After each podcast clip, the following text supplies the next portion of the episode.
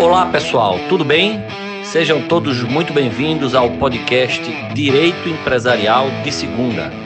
Nosso bate-papo é na segunda, mas o conteúdo é de primeira.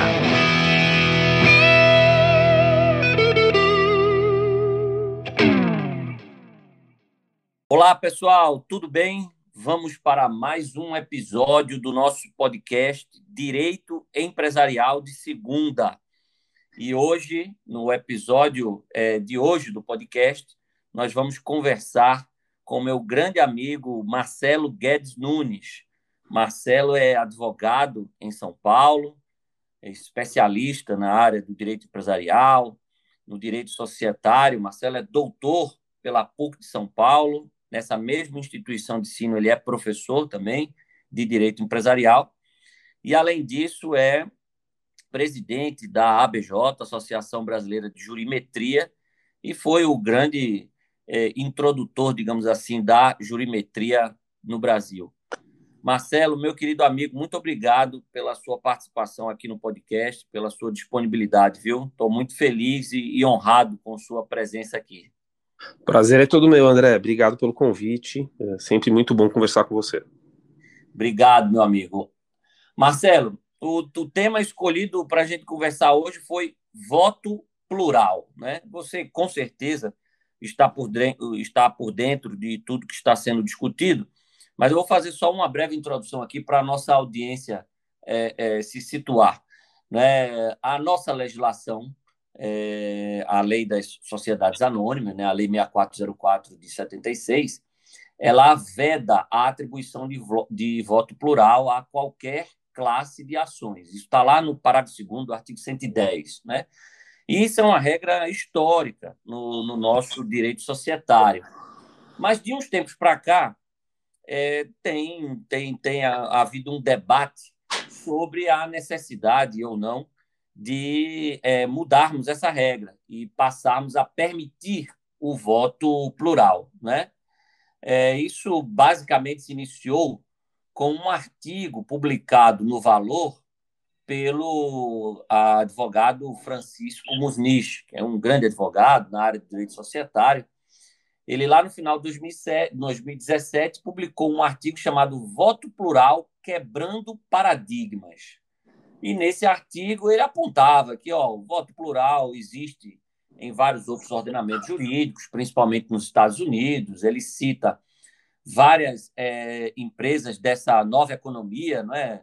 é? Facebook, LinkedIn, Groupon, Google, Snapchat, ele cita, são empresas que ele cita no artigo é, que adotam voto plural e ele aponta é, o que ele considera importante nesse mecanismo, né? Que é você conseguir dissociar direitos políticos que são normalmente direitos que interessam mais aos fundadores, né? Econômicos, que são os direitos que interessam mais aos investidores. E aí ela aponta que isso podia ser um, um mecanismo importante aqui no, no direito brasileiro, até para dar uma revigorada no nosso mercado de capitais. Para a gente começar a nossa conversa, qual é a sua opinião geral aí sobre esse assunto? Voto plural deve ser vedado? Não deve? O que, é que você acha disso?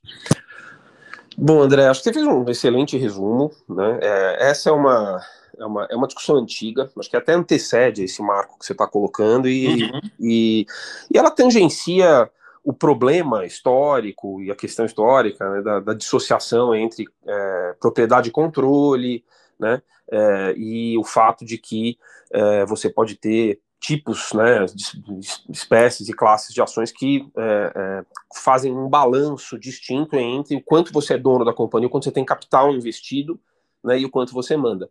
É uma discussão que, em vários aspectos, se assemelha à questão, por exemplo, da proporção de ações preferenciais que você pode ter, né, numa, numa, numa companhia, que é também uma discussão é, antiga aí que todos nós somos afeitos, né? Uhum. É, a dissociação entre propriedade e controle, ela é boa, ela é boa para o controlador, porque ele pode controlar a empresa com menos capital investido. Ela é boa para o investidor minoritário, né? porque também muitas vezes você é, ter um voto que é minoritário, que não é capaz de direcionar a companhia, e em especial para companhias, por exemplo, em que, na verdade, o minoritário tem uma visão muito financeira, às vezes, do negócio, ou seja, ele não está interessado em controlar, ele nem entende tão profundamente do negócio uhum. a ponto de poder se envolver diretamente no controle. Mas é, ele quer participar né, ele quer pôr, ele quer né, ajuntar capital, contribuir marginalmente com capital e se beneficiar dos resultados do negócio. Então ele fala para ele, o poder, o poder político nem é tão importante. Então é, essa dissociação, o fato de a gente ter ações preferenciais ou ações ordinárias, né, no caso, que nós não temos ainda, mas com uma proporção maior, né, é, de votos, ela é, ela é muito bem-vinda, né, e, e, e, eu, e eu sou genericamente é, favorável ao Instituto. Acho que é uma alteração que é, vem pode vir em boa hora. Dizer que isso vai incentivar o mercado de capitais, dizer, eu já tenho assim minhas dúvidas, porque é, eu acho, eu tenho, eu tenho, um pouco de ceticismo em relação ao quanto essas regras de fato incentivam o mercado ou acomodam só, né, interesses de um mercado que já está colocado, acomodam melhor. Mas eu acho que é uma boa discussão e é uma, uma, uma proposta boa. Eu sou, é, em geral, favorável. Ótimo. Pois é, esse, esse marco que eu coloquei em 2017, você tem toda a razão, né? Essa é uma discussão que, que antecede a isso. Mas é que, pelo que eu percebi, foi a partir de 2017, com, com a publicação desse artigo lá do, do Chico Musnich, que a questão começou a, a, a ganhar é, um foro mais, é, digamos assim, propício para uma eventual mudança. Por quê? Porque logo depois que saiu esse artigo, veio um, um projeto deputado, de lei. É, um deputado utilizou até o artigo como, como fundamento para propor um PL, né, alterando a lei do SA, o PL 10736 de 2018, ali do início de 2018. E a partir daí a discussão é, é, ganhou mais, mais fôlego, né? É, passou a ser o assunto passou a ser debatido também na, na IMK, né? As, as iniciativas de mercado de capitais, que é um grupo de trabalho existente há algum tempo no Brasil, formado por entidades do governo e também entidades privadas. Né? A gente começou a ter mais é, é, discussões sobre o assunto, eventos foram feitos para debater, artigos foram publicados, toda a discussão sobre a Super On, né? É, e agora, Marcelo, a questão ganhou mais força ainda, por quê? Porque saíram notícias recentes de que o relator da medida provisória 1040, né, que está tramitando no Congresso, a medida provisória da melhoria do ambiente de negócios, ele está propenso a colocar isso no PLV, né, no projeto de lei de conversão da medida provisória. Saíram notícias é, é, nesse sentido. E aí eu queria saber se você chegou a dar uma olhada no texto que estão propondo e o que é que você acha dele, porque o texto tem lá umas restrições, restrições de percentual, restrições de prazo, algumas coisas que é, não fazem muito sentido para algumas pessoas com as quais eu conversei. E eu queria saber a sua opinião. Agora, você já falou que genericamente concorda com a ideia, mas e o texto que está sendo proposto? O que é que você acha? Ah, é, André, é, é, o, eu acho que é, o, é Marco Bertaioli, né, que é o, é o deputado que está é, ali o texto, ele, é, ele visivelmente ele se inspira e faz um catado assim de é, restrições é, que apareceram né, nessa mesma discussão em outros mercados, né? Sim. E, e, ele ataca, vamos dizer assim, alguns, alguns aspectos quantitativos, né, dessa, dessa discussão. Então ele limita a 15%, né? É, uhum. do capital social da empresa, que as ações que, que, que poderiam ter voto plural, ele estabelece um máximo de 10 votos por ação, né? O que é, permitiria, por exemplo, numa, numa companhia só com ações ordinárias, né, você ter um controlador com menos de 10%, que ele poderia acontecer se ele tivesse uma única, né, um único tipo de ação com, com voto plural, é, lim, é, com, limitado a 15%, nos 15% e com 10 votos, ele conseguiria com 9 é, controlar, acho que um pouco menos de 10, na verdade, controlar a companhia. É, e tem, acho que, uma limitação também temporal, né? Então, Sim. na quantidade de votos, no percentual, né? sete prorrogável por mais sete. Mais sete. Assim, é, a gente já conversou sobre isso, e você sabe a minha opinião, assim, toda vez que eu vejo um número, né, um percentual, um prazo, né, é, na lei, em qualquer lei, Né? Você tem certeza absoluta que é um chute? Eu tenho certeza absoluta que é um chute. Assim, são pouquíssimos os casos. Uma, uma discussão que eu participei recentemente, é, ao lado do pessoal da Abrasca, é, foi aquela questão dos percentuais para você poder entrar com, é, como substituto processual em ações de responsabilidade, né, que tem sim, uma competência sim. lá da CVM regular até o limite. E de fato, quer dizer, uma coisa é 5% da Petrobras, outra coisa é 5% de uma small cap que está lá. Então, é, é, é, natural que você, por exemplo, é, pense numa gradação de percentuais, né? Ao longo dessa é, é, é, que seja, vamos dizer, de alguma maneira associado, correlacionado ao tamanho da empresa, por exemplo, né? É, então, é, é, mas assim, eu nunca, sempre quando eu, desde que eu estudei a lei pela primeira vez, nunca ninguém me explicou porque era 5% e não 8, ou não 4, ou não, fala, por que que, da onde veio esse número? Ninguém, a gente joga lá, os prazos prescricionais todos na lei são assim também, né? Fala, por que 10 anos? Por que 2? Por que ter... Fala, tem algum estudo que embasa essa decisão? E a gente passa por cima disso. E, e, e, é claro né, que essa, essa falta de estudos ela, ela aparece, transparece também nas discussões legislativas, que eu acho que é bem o caso aqui agora. Né? Sim. Você fala assim, meu, por que 15%? Né? É, exatamente. Por que 10%? e não 6, ou não, qual, da onde veio, né? Por que 7 com 7? O que, que significam esses 14 anos, né? É, é, é o tempo necessário o quê? Para você é, você entra numa zona temporal de maior propensão a abuso do controle, é isso ou não? Ou você fala, não, então você já, você, o controlador, em princípio, ou esse, normalmente são sócios fundadores, né? Eles já entregaram o know-how deles, o diferencial deles já está colocado, aí agora eles têm que dividir esse poder com. É, qual é a lógica, né, dessa. É, por que 14 anos, né? Por que, que tem essa fronteira temporal? Então, é, eu, eu, eu leio sempre o projeto como com uma preocupação, e principalmente porque é um chute definitivo, né? É um chute que é, vamos dizer assim, esculpido em pedra, porque depois você não mexe mais na lei. Né? Isso, né? isso. É, então, eu, por exemplo, eu, eu, é, eu acho, né, na minha, na minha visão, eu entendo a preocupação que está por trás, né?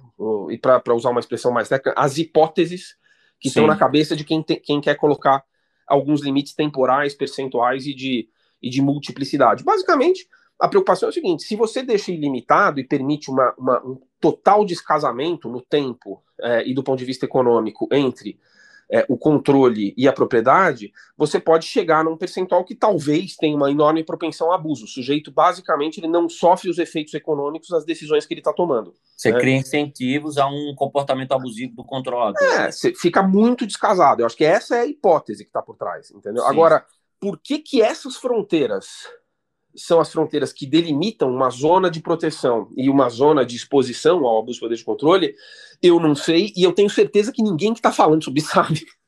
Entendeu?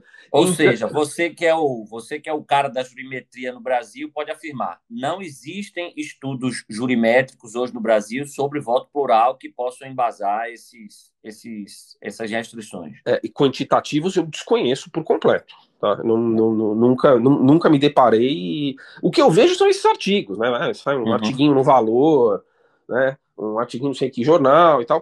E o é... interessante é que o próprio artigo do, do Chico Musnich ele menciona, por exemplo, o caso do Snapchat, que ele diz que é, no, no, nos Estados Unidos, no, no, caso do Snapchat, estou é, até localizando aqui, ó, é, a, a classe C de, de ações, que era a que dava o voto plural, ela dava um, um voto de 150 vezes mais, né?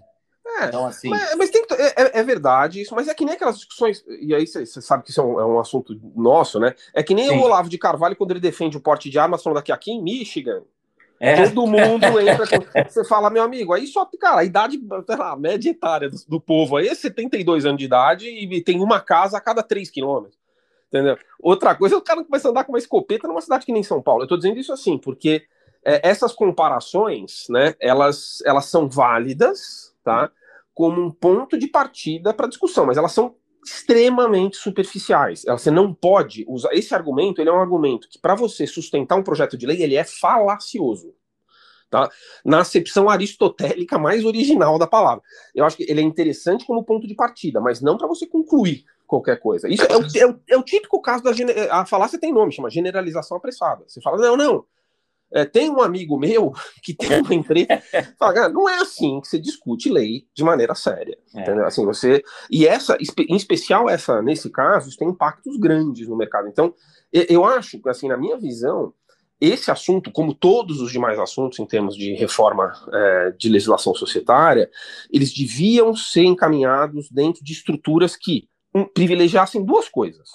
Um, é, é, sunset clauses, então eles deveriam ser temporais, deveriam ser, você deveria é, é, é, colocar a reforma para andar, né? Mas de maneira experimental e com um prazo obrigatório para medir, né? Você teria que ter metas quantitativas claras para ver quantas companhias vão migrar, qual o múltiplo que elas vão utilizar, é, por, de, de, que forma elas se comportaram, né? Porque tem uma série de questões aqui, por exemplo, a, a, o projeto fala de partes relacionadas e tal, porque é isso, no fundo, ele, o projeto essas limitações elas, elas têm uma preocupação que ela, ela é no mínimo justificável. Sim, é, sim, né? sim. a preocupação é, é, legítima. Que é, legítima. Eu acho que se ela é verdadeira ou não, a gente deveria testar. E aí eu acho que deve, a gente deveria, é, então, privilegiar essas duas coisas. O primeiro é um período de experimentação. E o segundo é que eu realmente acho que esses números eles podem mudar no tempo. Então, qualquer teste que eu faça, por exemplo, num intervalo de 5 ou 10 anos, para poder justificar uma alteração legislativa, né, a realidade da, do mercado brasileiro pode mudar, de tal maneira que, por exemplo, hoje se justifica uma limitação mais baixa, mas daqui a 10 ou 15 anos, com um mercado maior, a gente vai passar agora por uma onda de IPOs Sim. que eu acredito que o mercado brasileiro de capitais estruturalmente vai mudar muito. Né? Os desafios todos nossos vão mudar. Então, mexer Entendi. na lei agora, olhando para o passado, olhando para Hong Kong, ok, né? Mas vamos, vamos fazer uma experimentação e, é, como eu falei, então, é, primeiro, privilegiar a experimentação, e segundo, na medida do possível, privilegiar a regulamentação infralegal. Estabelecer, Era isso que eu ia perguntar. É, estabelecer limites bem perguntar. largos e permitir que a CVM ou outras isso. entidades, que elas possam, através de mecanismos de autorregulação, mudar isso. Porque, porque é muito difícil consegue, mudar a lei. Você consegue ser, ser responsivo, né, Marcelo, a mudança de uma forma muito mais rápida, né? Exato, você, você, você consegue mudar de maneira mais rápida, porque na verdade hoje, assim, o segredo do desenvolvimento, na minha visão, está em adaptabilidade, não está em você importar um modelo, é, uma espécie de, de, de ferramenta de, de, de pegar é, um pacote pronto, não mágica que vai resolver tudo. Você fala, na verdade, você tem que estar muito atento à sua realidade e ser muito rápido em se adaptar. Né? Exatamente. É, então, é, a lei ela deveria, no meu ponto de vista, e eu concordo com você, estabelecer o, o restrições, ou, ou, o mínimo de restrições possível, ou uma, restrições o mais larga possível, e permitir que alguma entidade que seja mais dinâmica do que o Congresso Nacional adapte isso periodicamente. E aí seria a CVM, que é o regulador do mercado de capitais. Se, seria a CVM, por exemplo, né? E então acho que por trás dessa discussão, que a gente fica aqui tentando, né? A gente, a gente fica tentando acertar o um número de ouro. É 15? É, é 16? É, cara, vou dizer para você, não existe esse número. Uhum. Entendeu? A gente pode é, estimar esse número com base em experimentos e discussões que vão ser válidas por um período do tempo, mas esse número, inclusive, ele pode mudar. Não existe uma verdade absoluta dogmática. A gente tem que parar de pensar desse jeito. Entendi. Né? A, gente tem que, a gente tem que colocar a discussão e desenhar instituições que sejam responsivas. Você colocou bem, que sejam rápidas, né? Isso, que dê uma resposta rápida, exatamente, a eventuais mudanças. Só, um, só uma correção ao que eu falei aqui, não foi o caso do Snapchat, não. É, o Snapchat, no artigo do, do Musnich, ele menciona que ela conferia 10 votos por ação, mas em outra parte do artigo, ele diz que já houve empresas nos Estados Unidos que chegaram a dar voto até 150 vezes maior é, para o controlador do que o, o, o, voto concedido aos investidores. Ou seja, então você vê que tem uma variação muito grande, né? É, que é exatamente isso que você falou, né? Às vezes, a depender de, de circunstâncias é, e de momento do, do, do, mercado, você pode ter uma, uma variação grande. É, é complicado você fechar um número na lei, né? Que é um instrumento legislativo que tem uma dificuldade muito grande de, de, de se reformar. Exato, a gente, a gente, e daí nós nos tornamos. O que, que os países que, se, que crescem rápido hoje, a gente faz parte de um grupo de discussão de que não são das maiores economias, mas são as que mais crescem, não é da largest economies, mas são das fast growing economies. Uhum. E o que, que elas têm em comum? A, a, a, principal traço em comum dessas economias, quando elas pensam em reforma, não é necessariamente adotar um modelo, um consenso é, internacional a respeito de determinadas questões Mas o que elas fazem é, lógico, elas se aproveitam da, experi da experiência internacional, mas elas são muito é, é, estratégicas e rápidas na hora de adaptar e mudar quando precisa. Entendeu? Uhum. E isso é tudo que a gente não é no Brasil. Entendi. Né? E, e, então essa, essa discussão, por exemplo, do voto plural, que como eu falei, é uma discussão super interessante, mas ela é uma alavanca muito interessante para a gente discutir o próprio conceito de como é que a gente lida com essas questões, em termos de reforma, ainda mais em se tratando de regras de direito comercial. Entendi. Outra coisa, Marcelo, sobre essa discussão é o seguinte: eu eu estava lendo, né, sobre isso para essa nossa conversa e alguns alguns textos que eu li é, se falava assim, ah, não, a gente precisa é, permitir o voto plural no Brasil, porque companhias brasileiras, companhias brasileiras é, em ascensão, é, estão abrindo capital fora do Brasil, estão preferindo abrir o capital fora do Brasil, justamente porque aqui não tem voto plural. É, quanto de verdade existe nessa afirmação? Será que é só por isso mesmo? Eu queria tanto que isso fosse verdade. Falar, falar assim, falar, olha, tá tudo ótimo, não tem problema nenhum. Aqui é né? perfeito, só o que falta então, é o voto plural. O problema é o voto plural. Você assim, assim, é claro que nessas discussões, né, quando entra no foro político, esse tipo de argumento começa a aparecer, né? Tem o exemplo da Alibaba, lá, que tentou, de fato, é, ia pensou em abrir lá em Hong Kong, mas aí tinha essa restrição, daí ela abriu em Nova York, e falam que Hong Kong mudou a regra por causa da Alibaba e tal. Então tem essas é, essa. XP, né, também é citada como exemplo de que é, teria, teria ido para. Eu acho que o que levou a XP para fora do Brasil é uma série de fatores. Eu acho que esse realmente, se tem alguma participação, ela é marginal e mínima. Né? Entendi. É, não vejo dessa maneira. Mas, de novo, eu acho que é muito difícil né, também você achar um único elemento que explique uma tomada de decisão dessas. Né? Existe é uma série de um conjunto, né? É sempre um conjunto, é uma série de covariantes que vão ser consideradas para levar a empresa ou o mercado para um caminho ou para o outro. Então, ou seja, estou dizendo isso, isso não, não é o fato desse, dessa, dessa questão não ser determinante na tomada de decisão para ficar ou sair, que ela não deve ser discutida e não deve ter essa mudança, porque ela concorrendo junto com uma série de outras questões macroeconômicas, principalmente, pode ajudar o mercado brasileiro a se desenvolver. Entra no pacote, né? Isso. Entendi.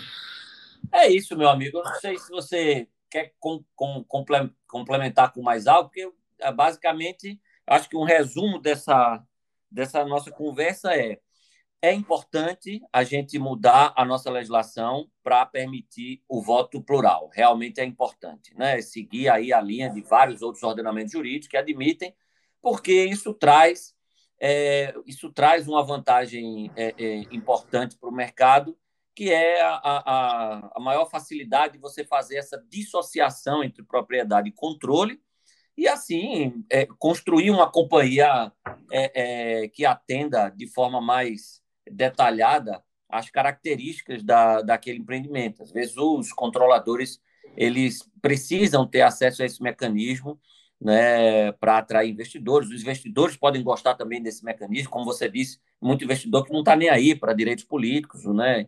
Então isso é um, um mecanismo bom, beleza.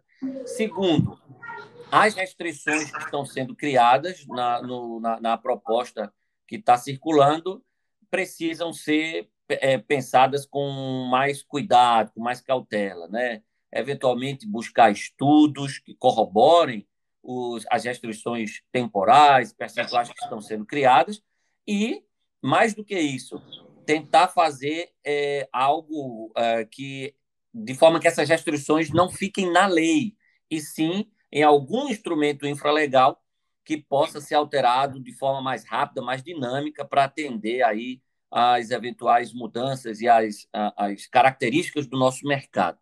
E terceiro, é, é, é uma mudança importante, mas não é isso que está fazendo as companhias abrirem capital fora do Brasil. Não, esse não é o único fator e nem é provavelmente o fator decisivo. Né? Isso entra num, num conjunto de fatores é, que, que precisam realmente melhorar no, no Brasil. Acho que esses são os três pontos. Né? O que, é que você complementaria aí?